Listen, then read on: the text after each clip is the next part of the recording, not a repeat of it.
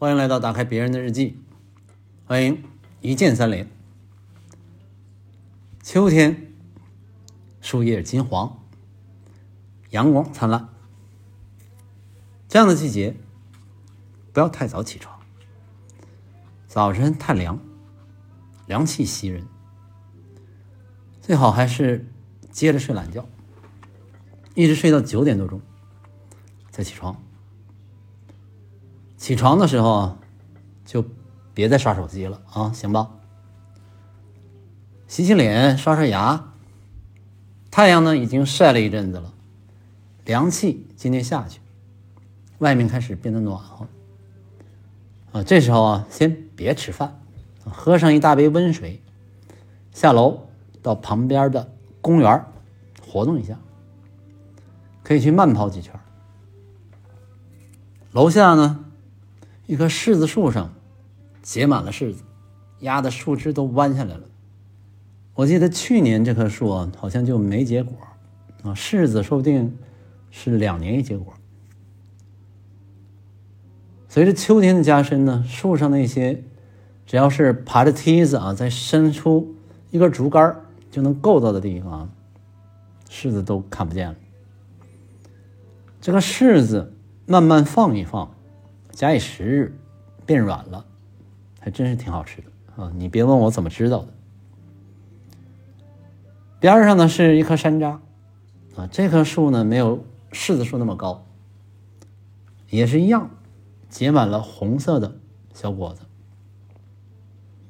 山楂这个东西不像柿子啊，没法放，早早的摘下来呢，你也不能吃，啊，就比较幸运了，没人动。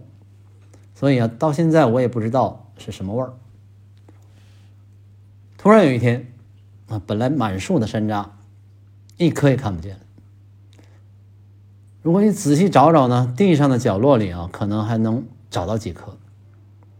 也是在这同一天，那个柿子树上，也只剩下最高处的树梢上，还有那么一两颗了。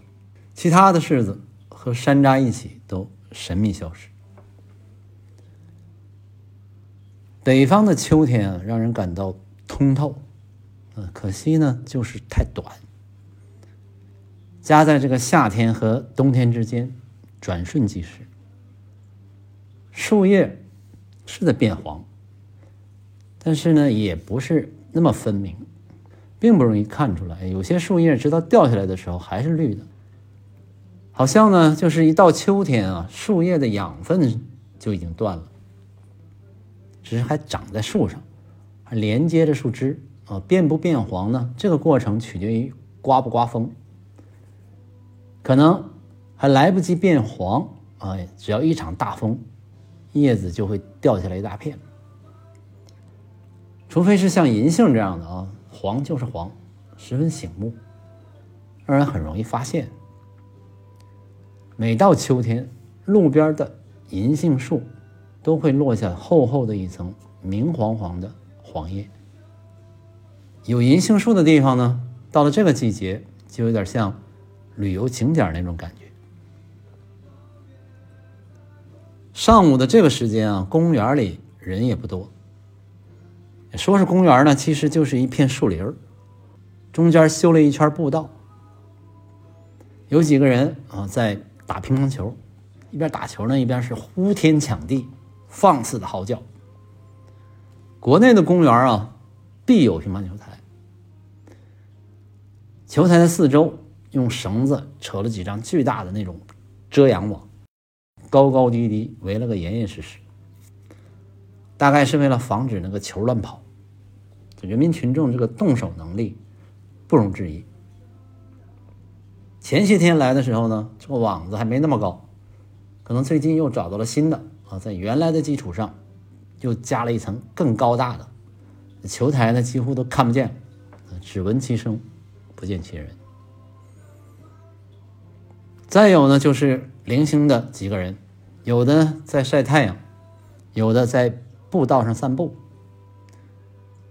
啊，我就这么晃晃悠悠的往前跑，没跑多远，遇到一位大妈啊，站在步道的中间不远处呢，放着一个购物用的那种助力小车，啊，立在那儿。这位大妈啊，向我这样张望，不知道想干啥啊？也许是瞄好了什么东西啊，趁四下无人准备下手。啊，大妈们现在那是无所不能。突然呢，听到有脚步声啊，暂时装作无所事事。我呢，马上警觉起来啊，还是小心一点。这种情况无法预测会发生什么。正在我这满腹狐疑呢啊，他突然开口说起话了：“那薯条啊，你干啥呢？咋还不出来啊？”嘿，有惊无险啊，瞎担心。啊，反正吧，在秋天的这个晴朗的上午，你也不要快跑。如果跑得足够慢，可以看到更多的风景，还可以看到呢，有人在那儿跟狗说话。要是每天啊都能这样，那就好了啊！这样的生活，那是不是可以活得更长啊？人的一生，随着这个年纪的变化，好像就像一个。正态分布曲线，啊，两头呢低沉，中间高亢，中间那段人生啊最富于生命力。不过呢，随着年龄的增长，现在呢倒是觉得，可能这条曲线应该反转一百八十度，啊，反过来才对。你看小的时候呢，一直到上班之前，那相对轻松，越小呢越是无忧无虑。那个时候的快乐，它非常简单。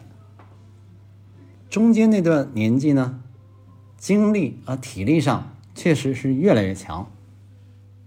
然而呢，已经进入职场，生活的内容大多时候都是家庭啊、公司啊，所遇到的人也基本上是职业需要啊。一旦是离职或者是退休，呃，这些人绝大多数可能再也不会来往。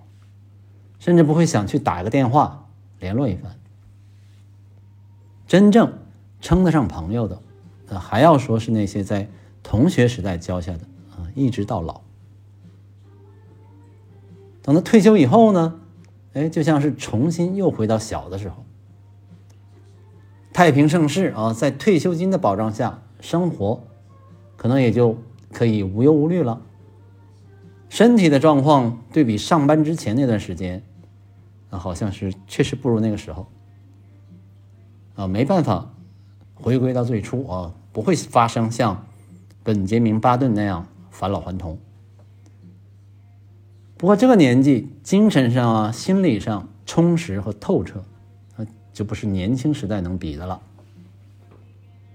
总之呢，这样一来啊，生活呢可以分成上班和不上班两种形态。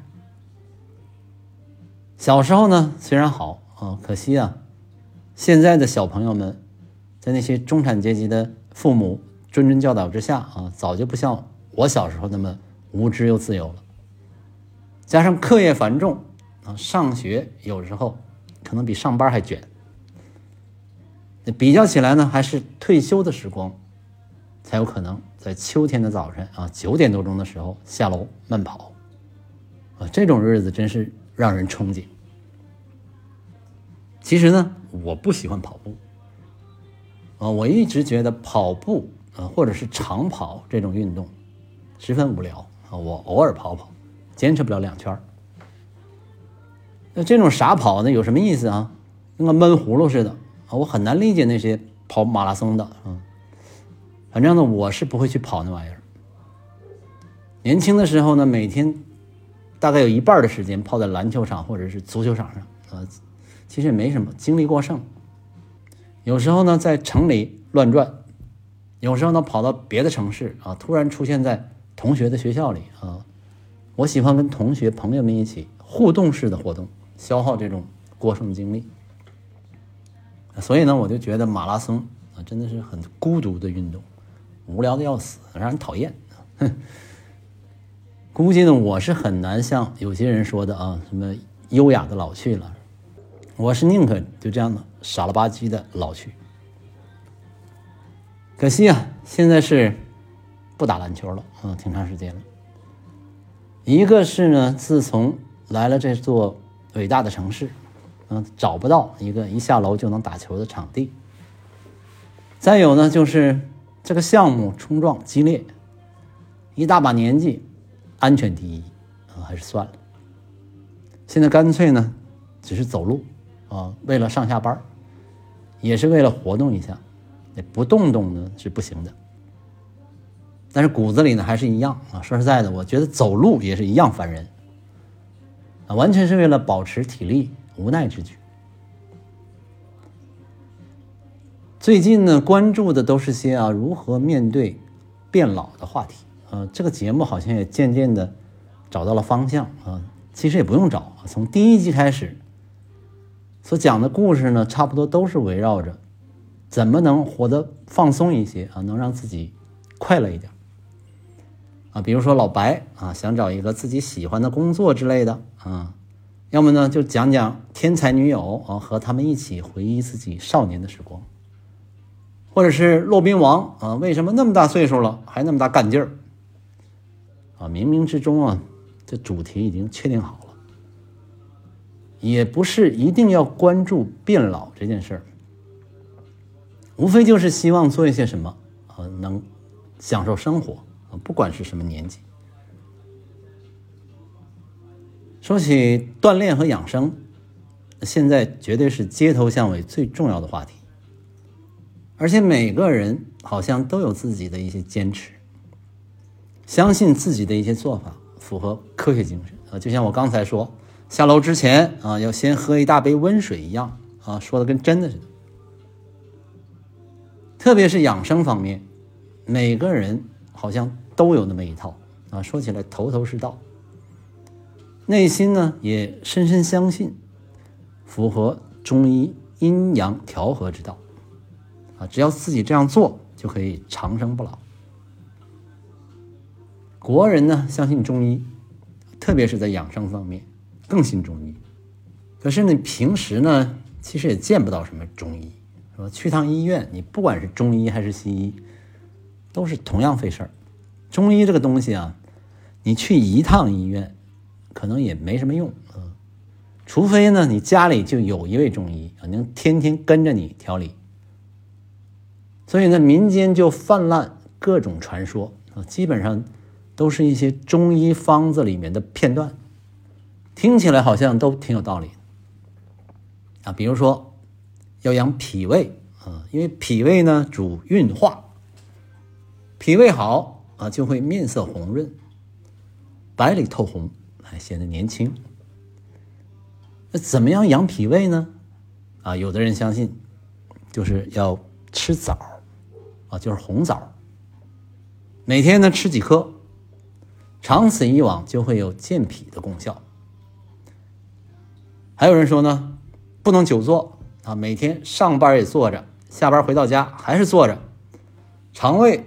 运动不畅，运化的功能也会受损，那就要多站少坐啊，还要做运动，这样才能健脾。网上呢搜到一本书，叫《养好脾胃，年轻二十岁》，封面上啊，一个穿着白大褂的男人啊，双手自信的插着刀，脖子上呢挂个听诊器，啊，一副大夫的打扮。他呢是这本书的主编啊，也就是说啊，这本书甚至都不是他写的啊，连个编著都不算，只是一位主编啊，就像个杂志似的。不知道从哪儿啊搜罗了一大堆关于脾胃的说法，凑在一起拿出来卖。跟这本书一起呢，还有几本别的书啊，名字叫什么呢？叫《养好气血，年轻二十岁》。养好肠道，年轻二十岁；还有啊，养好心，年轻二十岁。啊，如果你买了这四本书，八十岁的时候你才能看啊，不然看到一半你就得从这个世界上消失。哎，你看，连书都是这样啊，久而久之，老百姓眼里的中医啊，都是些养生偏方了，搞得真正的中医也有口难辩。不知道这都是什么人啊？中医也不是这样的吧？在老家的时候呢，曾经见过一位乡里的老中医，啊，十里八乡的乡亲都会来找他看病。那个地方呢，已经传承了几代。八十多岁的老人啊，腿脚灵便，鹤发童颜，面相和善，留着一副灰白的山羊胡须，啊，一面之缘，觉得真是有点道骨仙风。这个中医啊，好像就应该是这个样子。唐云是位中医啊，在他写的《走进中医》这本书里，他说，现实生活中能见到很多用中药的医生，在这些用中药的医生手中，中医只剩下了西医理论下中药简单的罗列和组合。他呢，就管他们叫用中药的医生，而不是中医师。他说啊，只有在中医理论指导下运用中药治疗疾病，才叫中医。问题是啊，你这中医的理论到底是啥？啊，据他讲啊，中医在形成、发展、成熟的千百年时间中，创造了自己独到而卓越的医学成就，但时至今日。啊，为老百姓所了解的只剩下了中医的旁门左道了啊！什么刮痧、捏脊、盲人按摩、放血疗法、封毒疗法啊，祖传秘方都成了我们印象中中医的组成部分啊！甚至在广告上可以看到“祖传秘方治疗骨质增生”啊！试想想啊，在古代根本就没有 X 光，哪来的这个骨质增生一词啊？你还祖传秘方？他说：“老百姓听说的啊，可能只有阴阳五行啊，什么金木水火土啊，什么阴虚阳虚，还有悬丝诊脉啊，简直是玄而又玄。”他说呢，正是因为玄啊，中医被认为是不科学的，嗯，正是因为这种玄，这个中医的真实面目迟迟不被世人所认识。也是因为这种玄啊，中医还会被很多不学无术者利用。中医呢，最终失去了公众赖以信任的基础。说是这么说啊，但是这个中医理论到底是什么呢？嗯，另一位中医啊，叫刘立宏，啊，写也写了本书，叫《思考中医》，讲当代的中医要不要学。古代经典啊，书里呢介绍《伤寒论》，说这部著作，它的全名呢应该是《伤寒杂病论》啊。我理解啊，他说的呢是“伤寒”和“杂病”这两个词之间应该有个逗号。他说啊，从发热不发热的角度看，这天下的所有疾病啊，要么是发热的，要么是不发热的。发热的呢，就让伤寒。占去了啊，不发热的呢，那就非杂病莫属了啊。所以一个伤寒，一个杂病，已经把所有的疾病占尽了啊。这就是伤寒与杂病的真实含义啊。怎么样，听明白了吗？估计啊，也没人知道说的到底是什么啊。反正我是不明白，他说的话啊，字儿你都能听得懂，凑在一起到底啥意思，你就是不知道。光是这个书名啊，就得掰开来给你解释一番啊！我们知道啥呀？只认识“伤寒杂病”这几个字儿。讲到理论呢，那老百姓呢更是一头雾水了。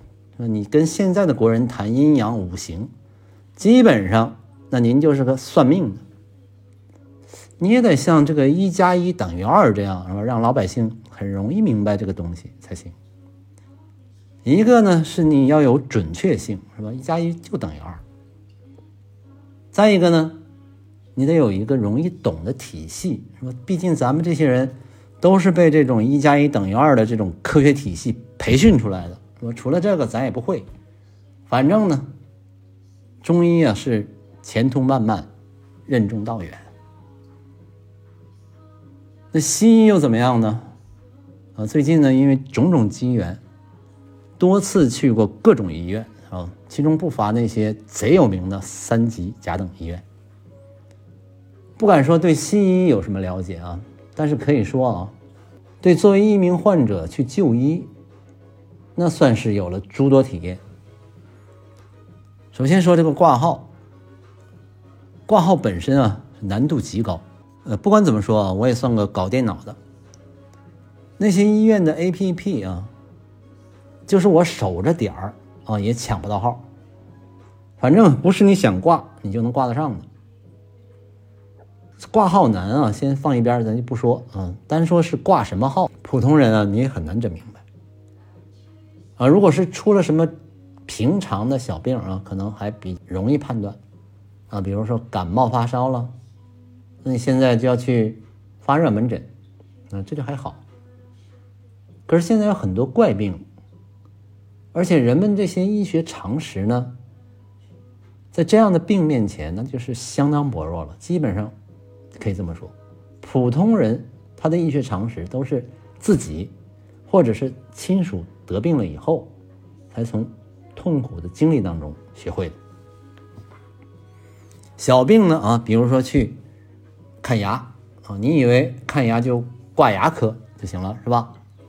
不是，没有牙科这个科啊，你得到口腔科里面去选啊。你具体要到哪个细分科室啊？比如说牙周啊，还有什么牙髓、种植。那我问问啊，我还没去看呢，我怎么知道要挂哪个啊？好不容易挂个号啊，告诉我，哎，我不治这个，你应该挂那个科室，简直是崩溃。体验很差，不过啊，好像某个比较牛的医院，它的牙科有牙科综合这个号啊，也不知道跟我想的综合是不是一回事儿啊？我觉得这个综合就是什么都管啊，他们说的综合也许就是综合这两个字儿你认识，其他都不是你说的综合。那大病呢？啊，最近知道了一个病叫主动脉夹层。啊，简称夹层啊，为啥知道啊？你也别问，这个东西呢，到底是啥不清楚，我只能试着说说。大概是说啊，人的血管的管壁分成三层的结构啊，可能是三层啊，具体几层不知道啊。然后呢，内层呢破了，这个血液呢进入了血管壁的中层，然后到处奔流，人呢就不行了。普通人，嗯，一般的老百姓，你做梦你也想不出这么一个病来。可是呢，这个病非常凶险，疾风暴雨一般。症状呢，可能是前胸或者后背剧痛，啊，也可能有别的症状啊，我不知道。这是一种可能的症状。去了医院挂急诊啊，一通检查，值班的大夫说，这个。很可能是夹层啊，这个病如何如何凶险，必须马上治疗。但是啊，重点来了啊，大夫接着说，我们这儿治不了，你们赶紧叫幺二零啊，去某某医院，抓紧时间吧。啊，气氛呢是已经燃起来了，如临大敌，剑拔弩张，赶紧吧，那就啊，一通操作。大半夜了啊，终于进了这个某某医院的急诊。你还得庆幸啊，这个城市有这么一个医院存在。然后呢，免不了又是检查，说还好，不是在要害的位置，年纪太大了，不能给你动手术，需要先稳定病情，保守治疗。我们这儿呢没有床位，你们找个熟悉的医院吧。啊，你看啊，如果得了什么大病，特别是老年人，大概就是这么个意思。西医就医啊，大病或者小病啊，不是说你只要是进了医院就能解决问题。你为了治病，你先要解决很多问题，才能走到治病这个阶段。这跟我之前说啊，不得不。找同学一起自己动手翻新阳台装修，差不多。这个医生的专业分工啊，也是太细了，多一点儿或者是差一点儿就不会，要不呢就是会也不归我管，啊。至于你能不能再挂到合适的科室解决你的问题，那关我屁事，是吧？除非呢，这个大夫是你的亲戚、子女啊，或者是你娶了个大夫老婆，他呢会对你负责到底。啊，顺便说一句啊，双十一下了一晚上雨，翻新了的阳台呢，干干净净，成功的经历了一场算是比较大的秋雨的检验，啊，一滴水也没进来。再说回医院，难道看病也得靠自己动手吗？啊，细一琢磨啊，这两行还真是有点像，只是呢，这个医生的门槛太高了啊，不像瓦匠、木匠那么。相对简单，看得见摸得着，说你做坏了呢也没关系。但是实质上呢，它也是跟翻修改造差不多。据说最早的外科大夫啊都是木匠。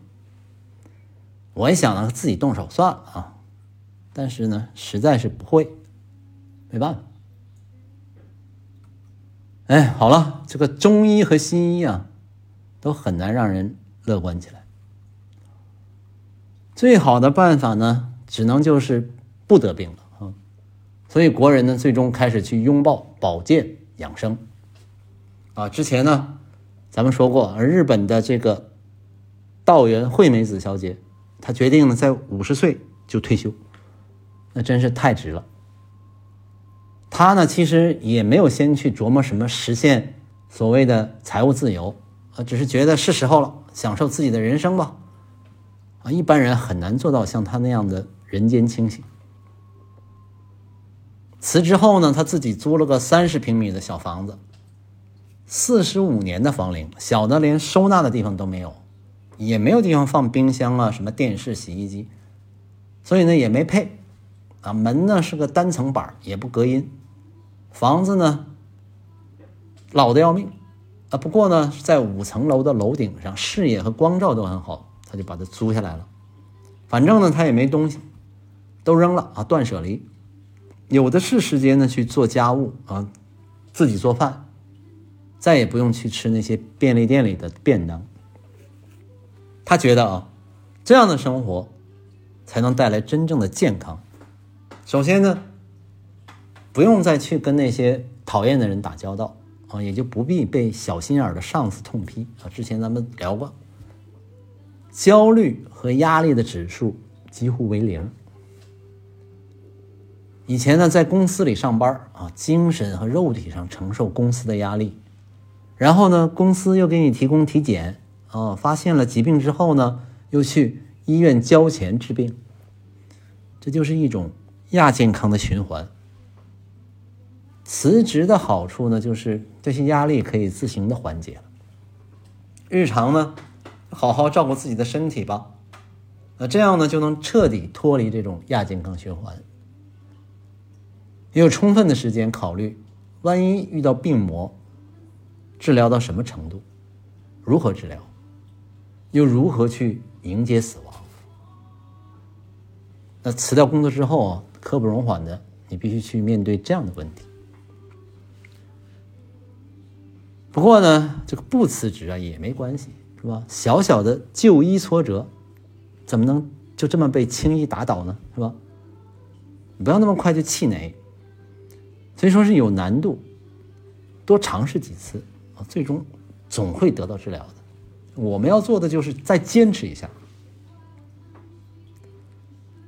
在这个电影啊《极乐空间》里，有那么一个机器，只要你躺进去啊，这个机器呢就给你来一个。三百六十度无死角的扫描，然后呢，诊断出有些什么问题，管你自己知道不知道，然后呢，按照健康的顺序，把出现疾病的基因重组、病灶去掉。你躺进去之前，哪怕是濒死的一个绝症，呃，扫过之后，都会得到彻底的治疗。啊，借用那句话啊，又是一个全新的我。啊，希望这个机器早点能发明出来啊。更重要的是，让普通的老头老太太都能用得起。哎，好了，就说到这儿吧。祝大家常常锻炼，吃嘛嘛香，身体倍儿棒，万寿无疆。再见。